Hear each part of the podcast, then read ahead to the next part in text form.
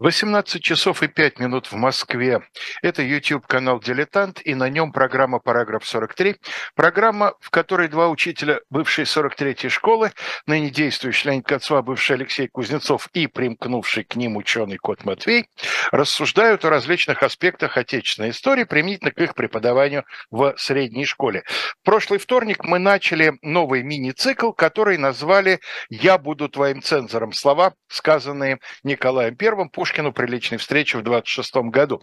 И э, главное содержание нашей, э, нашего цикла, до которого мы в прошлый раз, в общем, так и не добрались. Не добрались. Не добрались. Это цензура и идеология, да, все, что с этим связано. В прошлый раз э, Леонид с моей, э, значит, небольшой помощью пытался э, дать свое видение вот той картины мира, которая существовала в голове у российского императора Николая Павловича, как, каким образом она сформировалась, почему она была именно такой.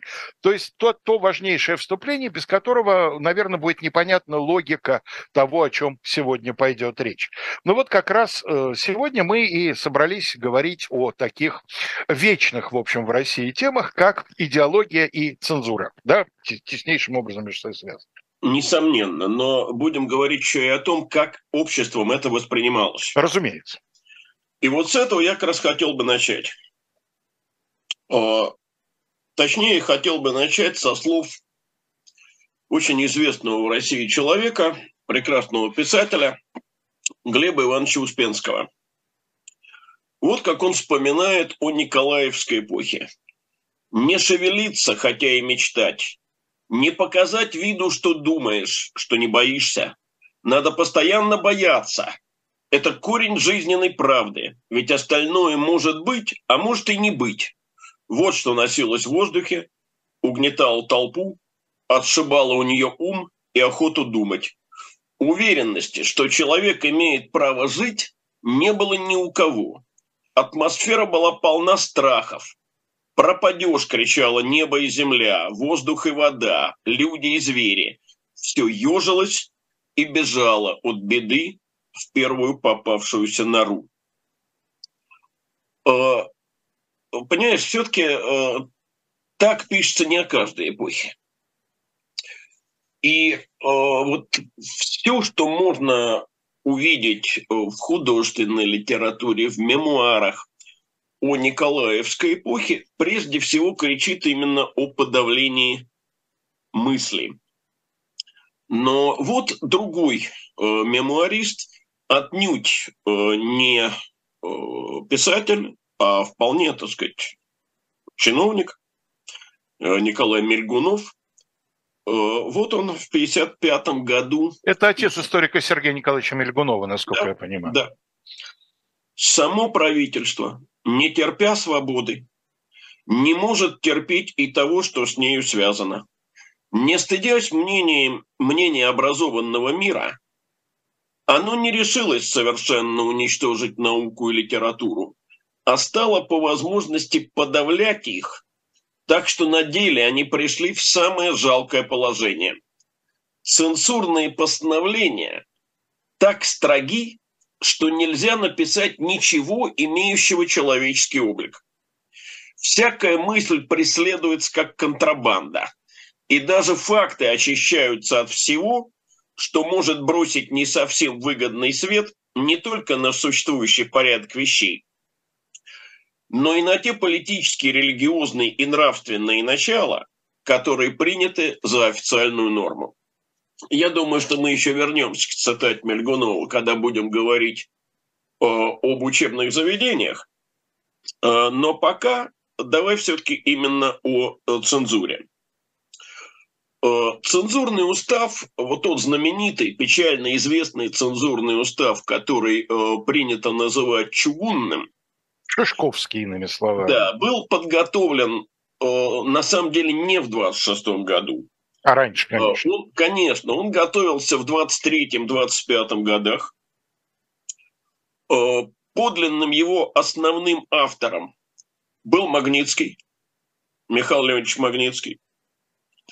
Э, другое дело, что Шишков его редактировал, но э, редактировал еще в 23 году. Э, при подготовке этого устава его создатели исходили, по-видимому, из того, что печать и просвещение – это, так сказать, важнейшее средство контроля за умами. Значит, цензура подчинялась министру просвещения. На местах она подчинялась, в свою очередь, попечителям учебных округов.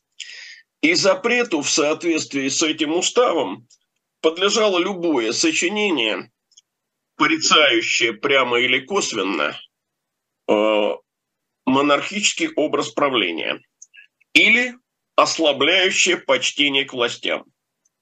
Любые сочинения, которые ну, хотя бы что-то предполагали, так сказать, преобразовать в государственном механизме или каких-то его частях, э, железно запрещались.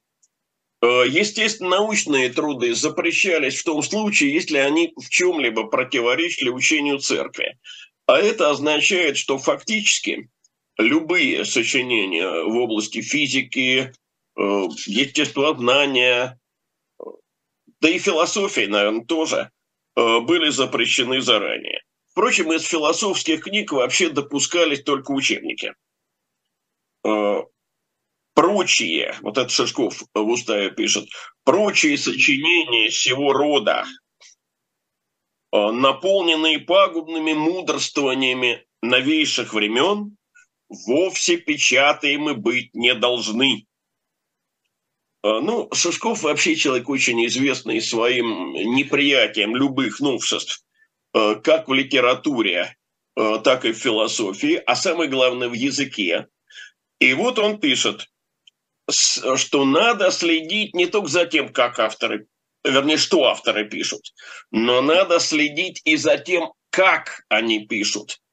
И вот э, тут э, у Шишкова есть совершенно замечательная фраза, э, которую я очень люблю цитировать, и звучит она так. «Ибо разврат нравов приуготовляется развратом вкусов». Тоже, согласись, э, совершенно вечная максима российских консерваторов – Э, к чему это приводит? Э, вот э, пишет человек весьма консервативного склада и весьма консервативных взглядов. Пишет так. Вместо того, чтобы запретить писать против правительства, цензура запрещает писать о правительстве и в пользу оного. Всякая статья, где стоят слова правительство, министр, губернатор, директор, запрещена вперед, что бы она ни означала.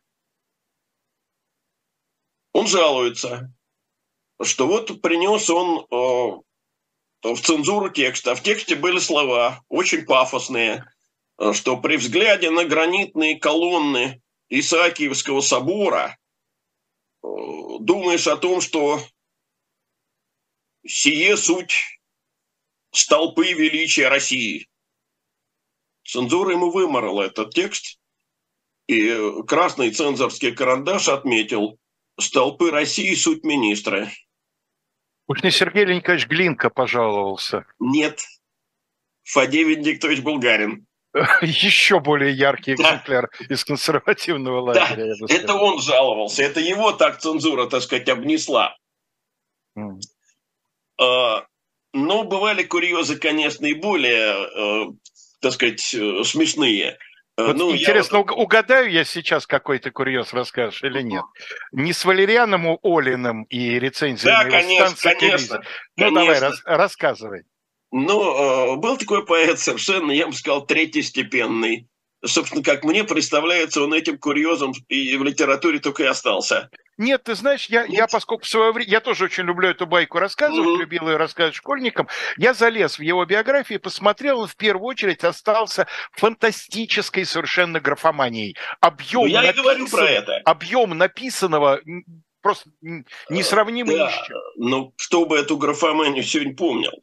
Нет, конечно. Ну, ну я и не помню. Это такой поэт, э, ну, альбомный.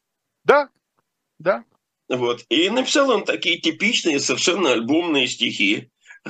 Ну, вроде тех, которые там подростки пишут друг другу в альбомы. А, что в мнении мне людей? Один твой нежный взгляд дороже для меня внимания всей вселенной.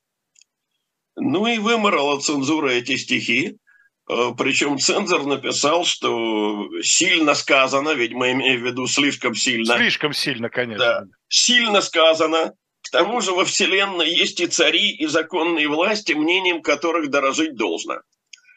Э, вопрос в другом. Чем объясняется э, вот такая предусмотрительность цензуры? А объясняется она э, совершенно понятной вещью. За перебдеть с цензора не спрашивали. За недобдеть спрашивали вплоть до увольнения со службы.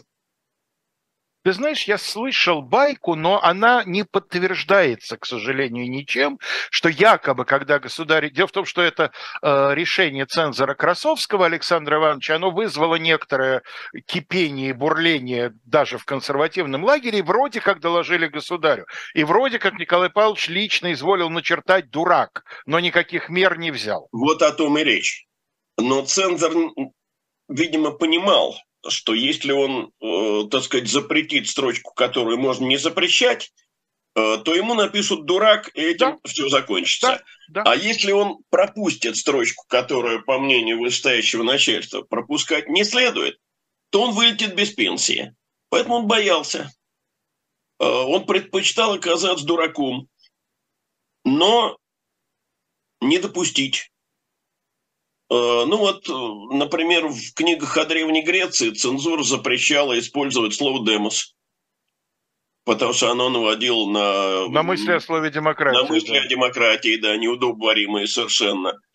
А когда в 1948 году э, создан был печально известный Бутурлинский комитет, то, да, ну это комитет для надзора над над печатью, который должен был э, проверять уже прошедшие цензуру э, издания. И Николай э, говорил членам этого комитета, что поскольку сам он не может за всем уследить, то вот они будут его глазами.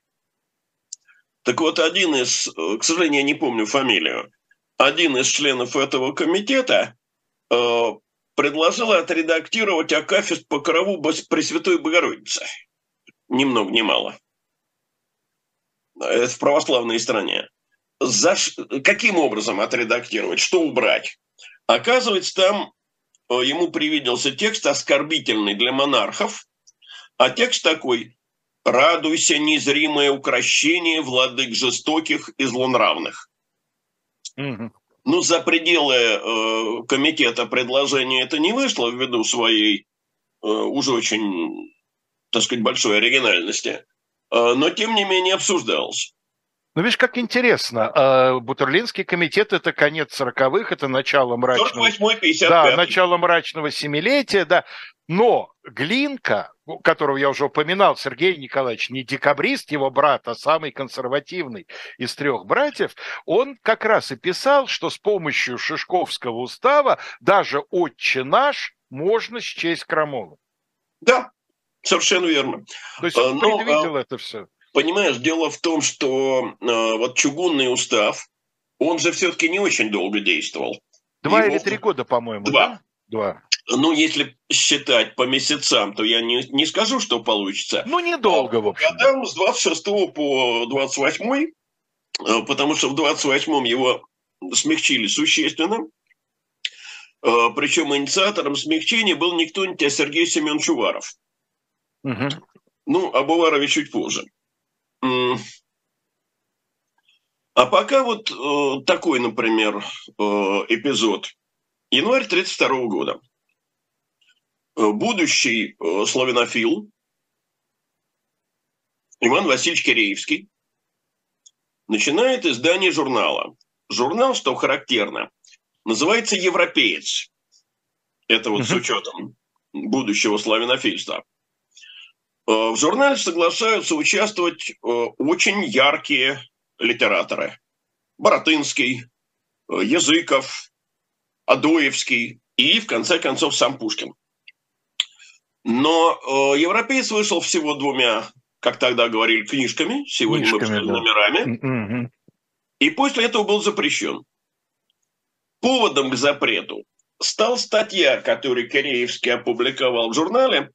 Называлась она «19 век», и политической направленности не имела вообще. Тем не менее, она попалась на глаза лично государю и была им воспринята чрезвычайно остро. Э, во всяком случае, когда цензоры объясняли э, мотивы запрещения журнала, написано было так.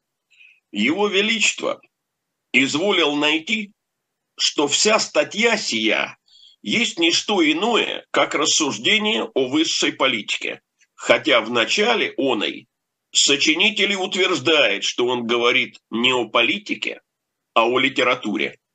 Но стоит обратить только некоторое внимание, чтобы видеть, что сочинитель, рассуждая будто бы о литературе, разумеет совсем иное, что под словом «просвещение» он понимает свободу, что деятельность разума означает у него революцию, а искусно отысканная середина – не что иное, как Конституция. Великолепно.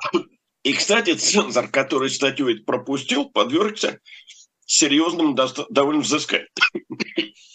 Здесь я хотел бы сказать вот что. С одной стороны, конечно, мы видим, э, что ну, э, перед нами какая-то такая паранойя, да, вот деятельность разума означает у него революцию. Уж кто-кто, а Иван Васильевич Киреевский э, революционером не был никогда, как говорится, где имение, где наводнение. Но что интересно, ты понимаешь, вот очень много лет назад, год перестройки, во второй половине 80-х, э, когда полемика в основном шла устами литературных критиков, помнишь? Да, конечно. С одной стороны, там, Рассадин, э, Сарнов. Бенедикт Сарнов, да. А с другой стороны, там целый сон. От э, Бондаренко до Кожаного и Михаила Лобанова. И я тогда сказал как-то, что удивительная страна Россия. Все работают не по специальности. Литературная критика подрядилась работать политической публицистикой. Э, но дело же тут не в том, что Россия странная страна, а в том, что существуют цензурные условия, э, при которых о литературе говорить можно, а о политике говорить нельзя. И с Белинским, как мы прекрасно знаем, будет точно так же. Э, даже его рецензия на роман Жена Сю «Парижские тайны», рецензия, в которой, ну, на мой взгляд, много утверждений необоснованных. Э, тем не менее, она ведь на первый взгляд о литературе, а фактически о политике. То есть, может быть, Николай I не так уж был здесь и э, параноидален. А, может быть, он как раз в данном случае смотрел э, в корень. Слушай, ну и Чаадаев, казалось бы, на первый взгляд, о религии. Чаадаев совсем очевидно о политике. Вот, вот там это совсем очевидно. А, понимаешь, ну вот вернемся к европейцам. Лень, прежде чем вернемся к европейцу, да. я хотел э, по поводу вот этой поразившей меня цитаты Николая I, я знать не знал. Слушай, ну получается, что он совсем немало читал. Ведь сколько известий о том, что государь прочел там герой нашего времени знаменитый. Ты знаешь, историю. среди русских царей XIX века мало читал, вот по-настоящему мало читал, а вернее совсем не читал, только один. Это Александр Третий. Э, ныне, кстати, тоже очень часто восхваляемый. Думаю, что не очень много читал Николай II. Да, насколько я могу судить, да. Ну, вот да, мне, мне так представляется. Хотя я точно... читал его дневник, он же практически не упоминает там никаких в читанных... Ничего, ничего нет о прочитанном, конечно. Но здесь все-таки это впечатление. Об Александре Третьем это прямо говорят современники. Что касается Алекс... двух первых Александров и стоящего между ними Николая Первого, они, видимо, читали. Другое дело, что ну, я так понимаю, что Николай I в основном э, читал вещи громкие. Э, возможно, что-то ему клали на стол. Э, представить его с ну, русским романом того времени в руках, э, так сказать, на койке перед сном, мне довольно трудно. У меня такое впечатление, что для него чтение это тоже была своего рода государственная работа. Ну или вот герой нашего времени он читал в путешествии, в каюте, делать было особенно ну, нечего. Да, это может быть. А, вот. А, ну так вот, после э, запрещения европейца э, Киреевский надолго лишился возможности вообще выступать в печати. Э, даже до того, что вот когда два года спустя э, совсем другой человек, э, Петр Яковлевич Шевырев, максимально консерватор, получил эм, разрешение на издание журнала «Московский наблюдатель», ему было поставлено условие исключить из журнала имя Киреевского. Киреевского то не допускать. Э, когда Киреевский э, в журнале «Телескоп» э, опубликовал статью о стихотворениях поэта Языкова, то он вынужден был сделать это под псевдонимом. Даже его близкие друзья, включая и самого Языкова, не знали, что автором статьи является Киреевский. Лень, ну вот про телескоп. Вот смотри. Тем не менее, Киреевского под псевдонимом ну, опубликовали, а вдруг бы дознались. Потом, это тот телескоп, который будет расточен после Чаадаевского философического... Совершенно верно. Зачем а, же совершенно... Надеждин, что он нарывается, что ли? Вот в этих я условиях. Думаю, я думаю, что, понимаешь, как всякий издатель, э, Надеждин стремился увеличить тираж. Э, увеличить тираж без острых публикаций э, в России трудновато. Э, и более того, мне кажется, что, собственно говоря, и в наше время и издатели, и вещатели нередко стараются разными способами повысить рейтинг, привлекая в том числе таких авторов или спикеров, которые заведомо какую часть аудитории будут бесить. Mm-hmm. Но их, тем не менее, приглашают, потому что с ними приходит скандал, а со скандалом приходит популярность.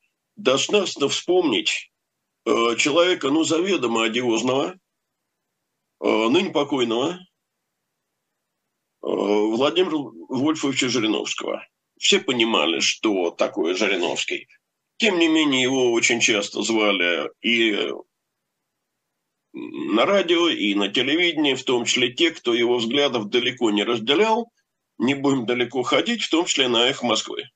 Да, понятно. Живляж, палитра, там все прочее, он, да. Он приносил э, популярность. Э, статья, э, посвященная стихотворениям Языкова, по-видимому, приносила популярность. Что касается письма Чаадаева, ну, я допускаю, что недооценен был риск. Э, так сказать, выражаясь современным языком, хайп был обеспечен, и он действительно был чудовищный совершенно. А вот реакцию властей, видимо, Надеждин как-то не... Э, не просчитал. Недооценил, не просчитал. Тем более, что цензором, который эту статью пропустил, был никто иной, а сам ректор э, Московского университета Болдырев, который после этого вылетел в отставку. Да, ты хотел спросить, что? Скажи, пожалуйста, вот как раз в связи с этим я хотел спросить. Если я правильно понимаю, то помимо цензуры светской, вот той самой, о которой ты говорил, и за которой отвечало ведомство народного просвещения, была еще цензура духовная, которая по-прежнему оставалась в руках церкви. Мог ли ну, Надеждин рассчитывать, что что проскочит между двумя цензурами, поскольку формально все-таки Чаадаев писал о религиозном влиянии, э, так сказать, православия на российскую цивилизацию? Ну, тут не могу сказать. Э, но мы все-таки знаем, что основная реакция последовала не со стороны церкви, основная реакция последовала со стороны светской цензуры, а точнее со стороны государя.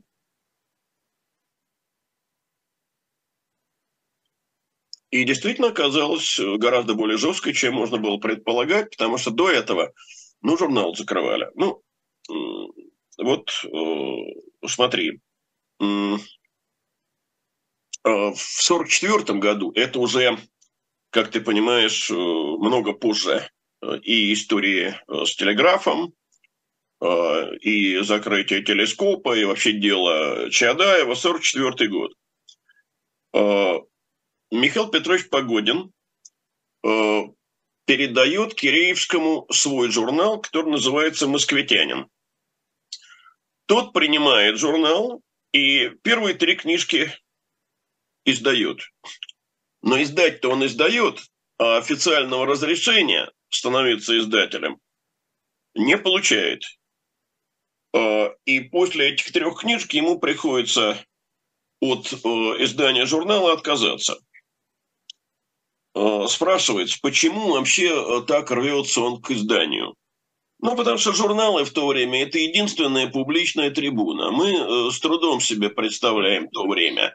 Сегодня, когда, так сказать, всякий, кто 20 лет назад мог писать только на заборе, пишет в социальных сетях, сегодня, когда существует масса самого разного толка радиостанций, когда существуют, э, так сказать, газеты от солидных до желтых, э, представить себе вот то время, когда, собственно, высказаться публично человек мог только через журнал, не так просто.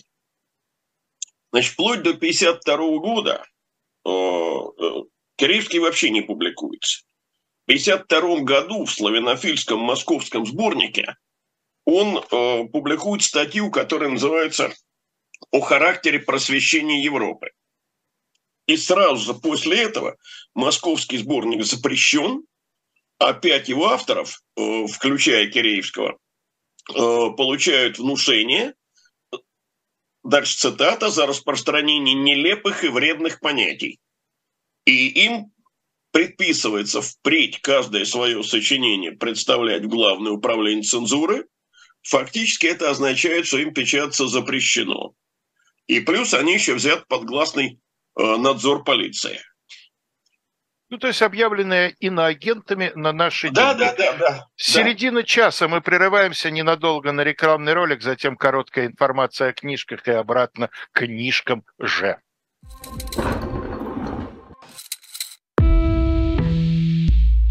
Вы лучше других знаете, что такое хорошая книга –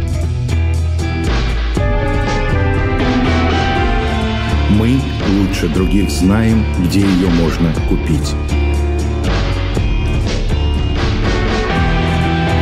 Книги на любой вкус с доставкой на дом. Интернет-магазин «Shop Diletant Media».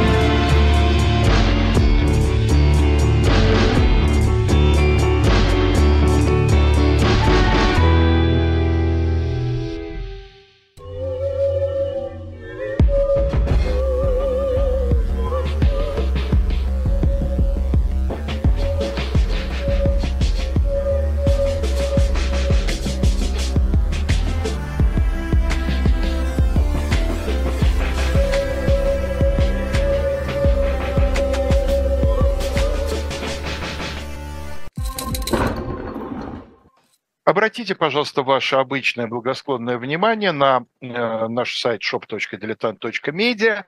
Вы уже, наверное, знаете, если давно за ним следить, что есть несколько изданий, которые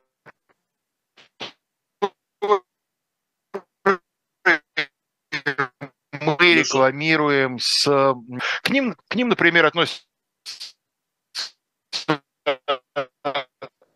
издательство Академия, библиотеку. Вот. Ну, нормально все? Сейчас да. да. Хорошо. Вот, а, значит, пополнить свою домашнюю библиотеку подборкой книг. Мы предлагаем пять книг, но это не значит, что вы должны покупать подборку. Это просто, так сказать, примеры, в которую в эту подборку совершенно случайно наши редакторы, в общем, я не думаю, что связывали а, рекламу, а может быть и связывали рекламу с темой нашего сегодняшней встречи, а, попали три, как, как говорится в другой программе, фигуранта – той самой эпохи, о которой идет речь. Ну вот э, сюда не попадают э, книги о Сирано де Бержераке и мемуары Кар- Карла Гальдони, Хотя, возможно, в те времена цензура и этих, так сказать, сомнительных европейцев не пропустила бы на российский рынок. А вот эм, книга э, сочинения Батюшкова, знаменитые мемуары записки о моей жизни Николая Ивановича Греча, которого вполне возможно сегодня еще помянем, и полвека русской жизни воспоминания о Антоне Ивановиче Дельвиге, вот это как раз вот из той самой эпохи, то самое Николаевское э, достаточно мрачное время. Ну и вообще зайдите на shop.diletant.media, там, как обычно, много всего интересного. А мы возвращаемся к нашим цензурным баранам. Да, ну, уж коль ты вспомнил Греча, не могу вспомнить чьи это слова, но характеристика Греча в них дана роскошная. На улице встретил Греча. Сперва не вспомнил, кто он, и оттого подал руку. Ну да. Ну вот Гречи и Булгарин, они как-то в паре два таких, извините ну, да, за игру слов, два пари но, приличного но общества от литературы. С ними есть еще третий человек, о котором сейчас как раз говорить будем. А, дело в том, что я хотел остановиться на другой журнальной истории сегодня. История очень громкой и связанной с журналом «Телеграф». Точнее, она называлась «Московский телеграф», издавал э, этот журнал выходец из московской купеческой семьи э, Николай Полевой. Э, так вот, в 27 году он попытался открыть приложение к этому журналу. Газету «Компас» и журнал энциклопедические летописи отечественной и иностранной литературы. Характерно, что Александр Семенович э, Шишков, занимавший тогда пост министра просвещения, согласие на издание дал. Но ходатайство Полевого было, тем не менее, отклонено по распоряжению третьего отделения, э, в свою очередь э, вызванного доносами Фадея Булгарина.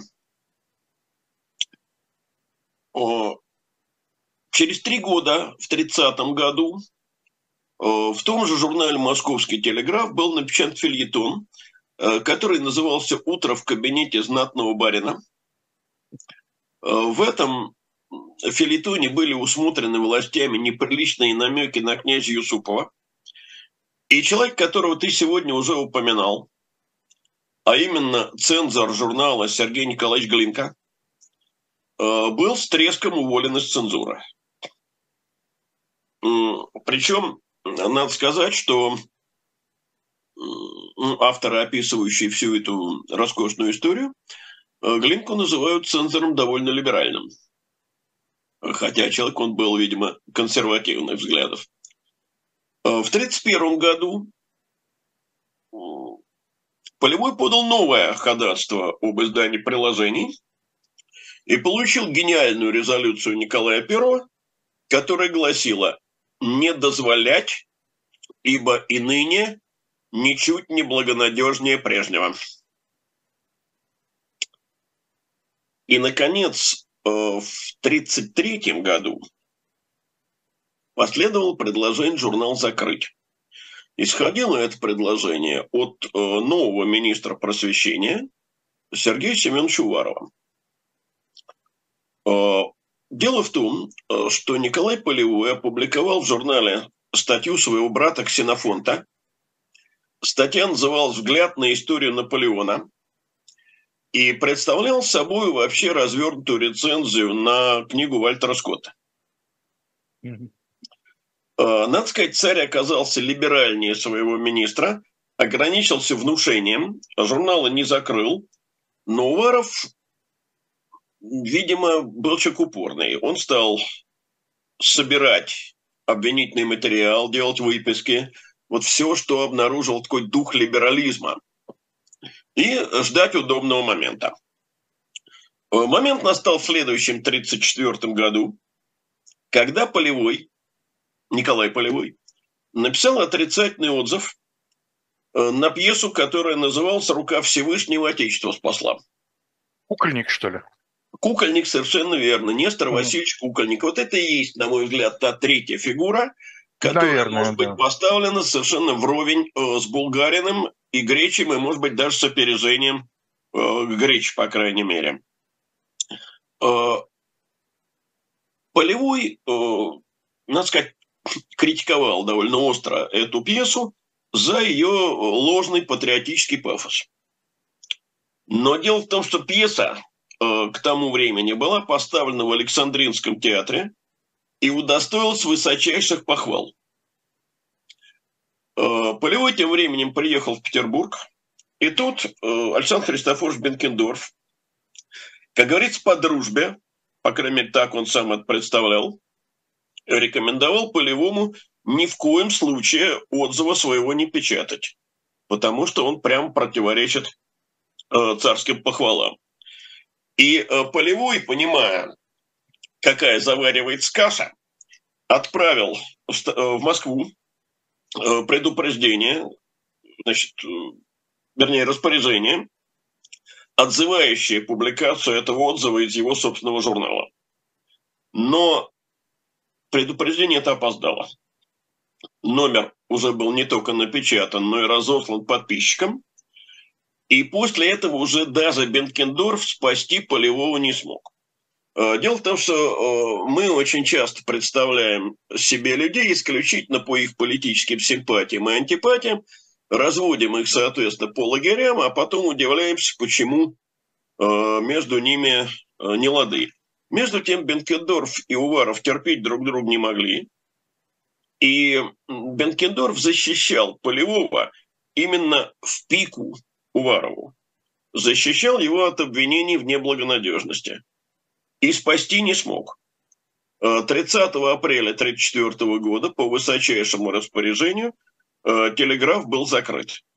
Вот тогда и появилась одна из лучших эпиграмм Э, в первой половине XIX века. Я вообще люблю русскую эпиграмматику. И, кстати, считаю, что здесь были авторы вот по части эпиграмм покруче Пушкина. Э, Пушкин часто бывал в своих эпиграммах тенденциозен, пристрастен и несправедлив. Очень, да. Да. Ну, достаточно э, вспомнить его эпиграмму «Полуподлец да.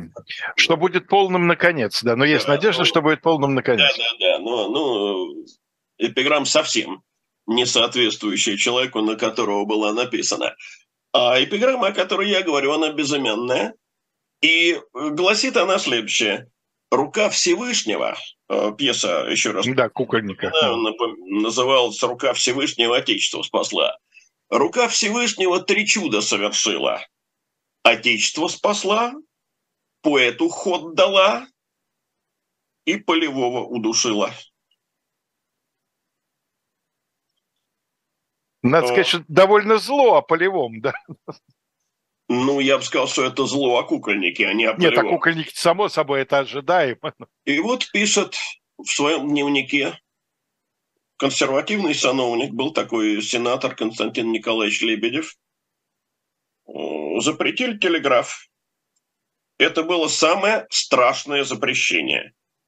Давно бы надо было прекратить это назойливое издание, где вздор говорили с такой дерзостью. Но запретить его за драму господина Кукольника, которую я не читал и которую, начав читать после запрещения телеграфа, не мог кончить, этого я до сих пор не понимаю. Между тем, столько было толков – и не они ли способствовали решительному непредставлению драмы, которая без этого, может быть, удержалась бы несколько времени из приличия, если это нужно было для правительства? Вот они, посты в Фейсбуке тогдашнего времени. Да, дневники. Но дело в том, что, э, понимаешь, дневник э, ведется для себя. Э, в наше время все шиворот на выворот. Что бывший и ныне, по-моему, практически померший живой журнал, что ВКонтакте или Фейсбук, это такой дневник наружу. На да, да, дневник, дневник наружу. наружу не для себя. Дневники вообще принято было еще в 70-е, 80-е годы э, прошлого века, не говоря о 19-м, прятать дальний ящик стола. Ну, ближние, это... ближайшие подруги-то показывали, показывали. Ну, да, а это для, для публики. Такой публичный дневник. А, ну вот,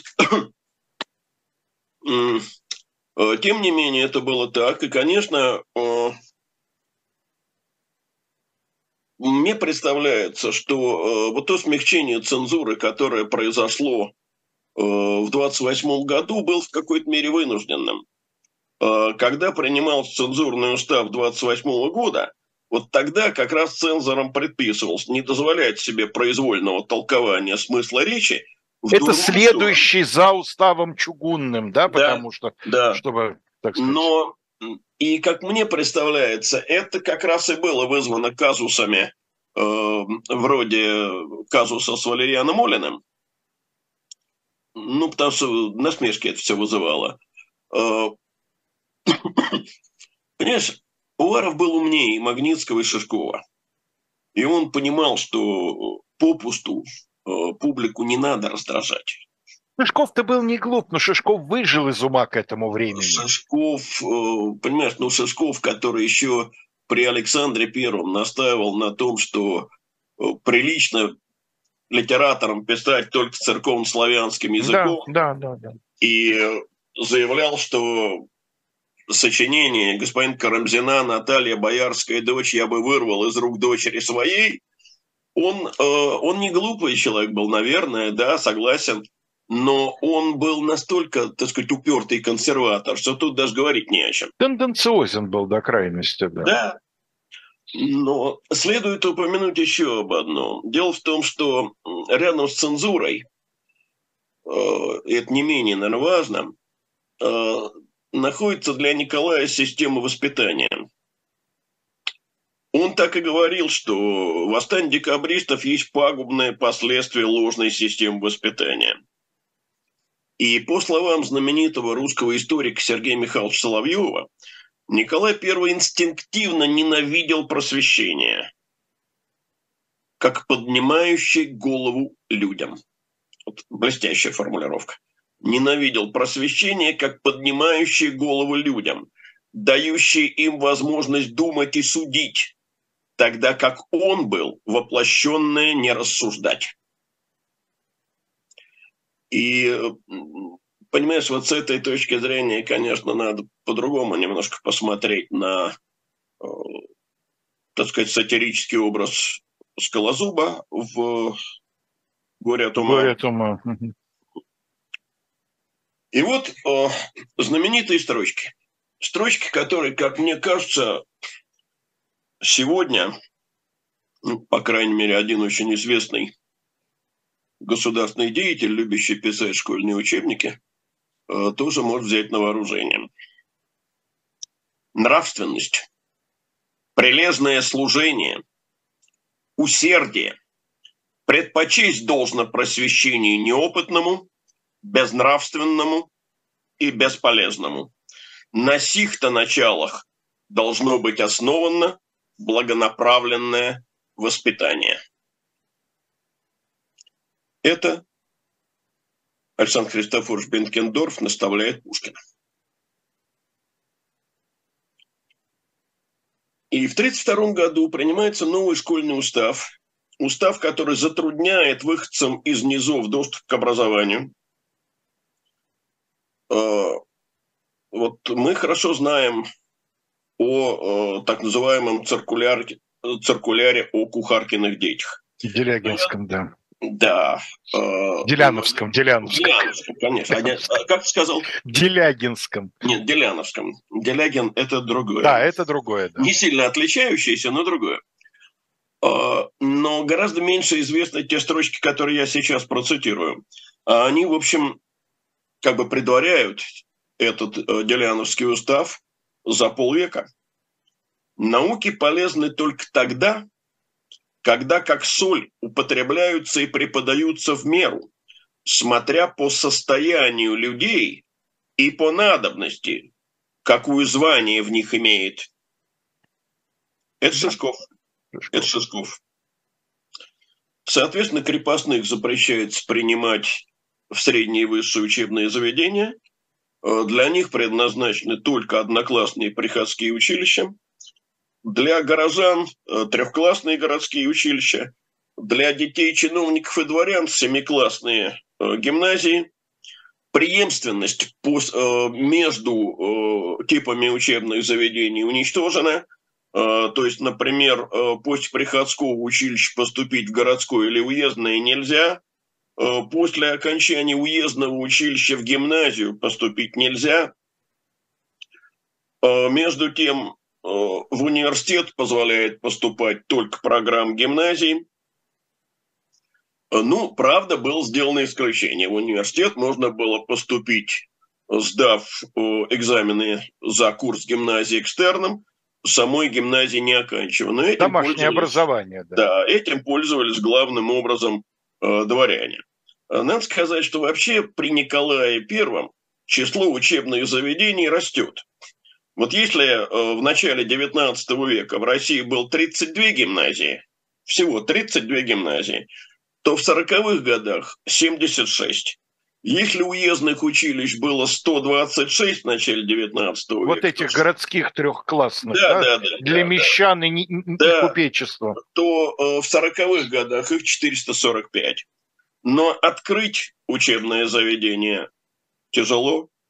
Частным учебным э, заведениям, школам, пансионам э, ставятся всевозможные препоны. Э, значит, предписывается, чтобы воспитание в онных э, училищах было приспособлено к воспитанию в казенных учреждениях. Специально запрещается содержать пансионы, а затем и преподавать в них иностранцам.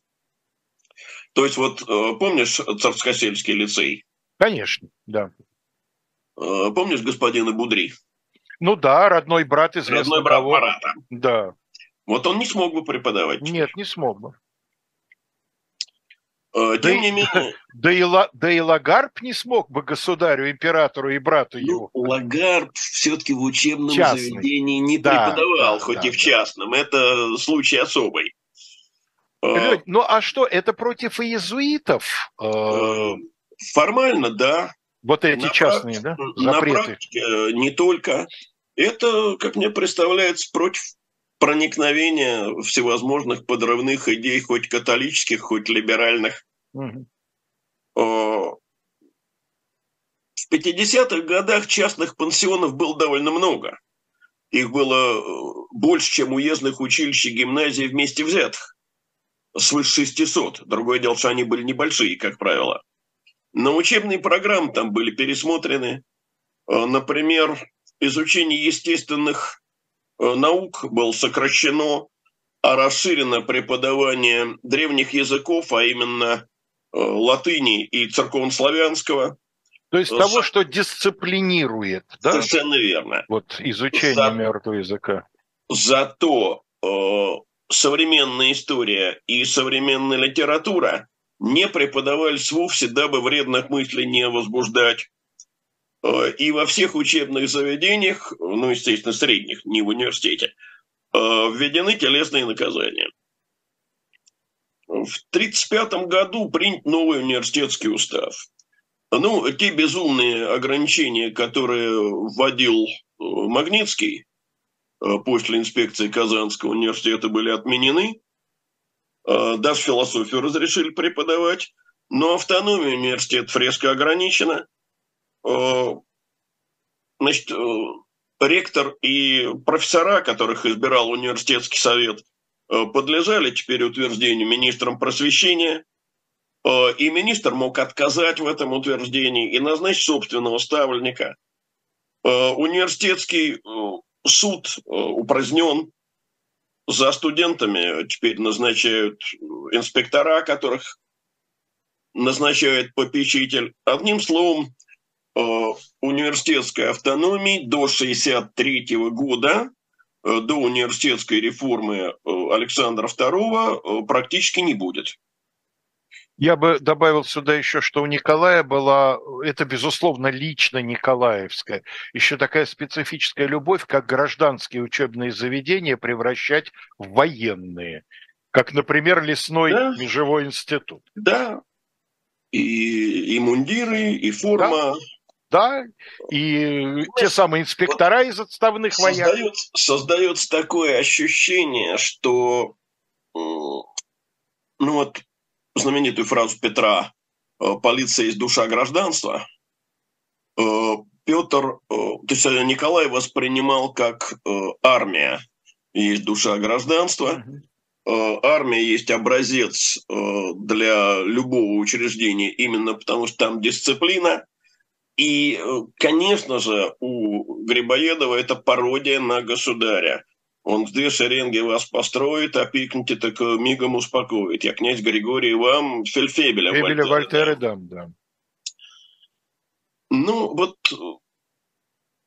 конечно, все это политика ограничительная, политика, которую можно охарактеризовать э, знаменитой фразой Антона Павла Чехова – тащить и не пущать. Но одним только тащить и не пущать. Э, государство Мне кажется, может... держать не пущать. Тащить и не пущать. Тащить не пущать. Ну, Леш, Окей. я не буду Не, не, не, я себя проверяю. Меня знаешь, я себя но проверяю. у меня э, вот эта, эта формула вот у меня в голове отложилась Хорошо. с тех пор, Тем как более, я впервые не, суть не искажается. читал э, этот рассказ в начальной школе. Знаешь, но дело в том, что правительство все-таки не могло не понимать, что одним только не пущать э, справиться с инакомыслием нельзя. Инакомыслию нужно противопоставить правильное мышление. Э, либеральной идеологии нужно противопоставить государственную идеологию. И вот автором э, этой идеологической доктрины, о которой мы теперь будем говорить уже в следующий раз, стал э, тот самый э, Сергей Семенович Уваров, который в 1933 году был назначен министром просвещения. Прежде чем о нем говорить, стоит напомнить, что в молодости он был вполне либеральных взглядов, входил в литературное общество «Арзамас», вместе самое, с Пушкиным, да. Жуковским, да. Связемским. Э, будучи попечителем столичного учебного округа, э, вошел в страшный конфликт с Магнитским и из-за этого покинул этот пост. А на открытии университета, как современники говорили, э, произнес ультралиберальную речь, за которую впоследствии сам себя посадил бы в крепость. Ну, и от себя добавлю, что брат у него один из отцов российской археологии. Ну и э, стоит еще упомянуть, что знаменитую свою формулу православие, самодержавие и народность Сергей Семенович сформулировал по-французски, поскольку по-русски он не писал.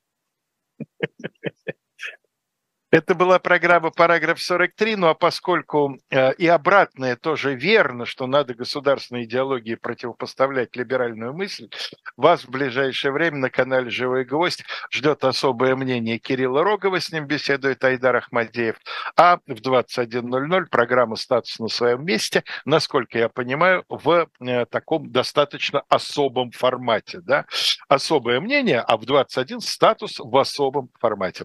Ну, а мы прощаемся прощаемся с вами до следующего раза. И в следующий раз, как было уже объявлено, будем говорить об идеологии, ее применении, ну и, наверное, попытки ей что-нибудь противопоставить. Но это мы еще не, э, не, не обсуждали этот э, пласт. С вами были Алексей Кузнецов, Леонид Кацва, Полина Чернякина обеспечивал нашу связь с внешним миром. Всего вам самого доброго.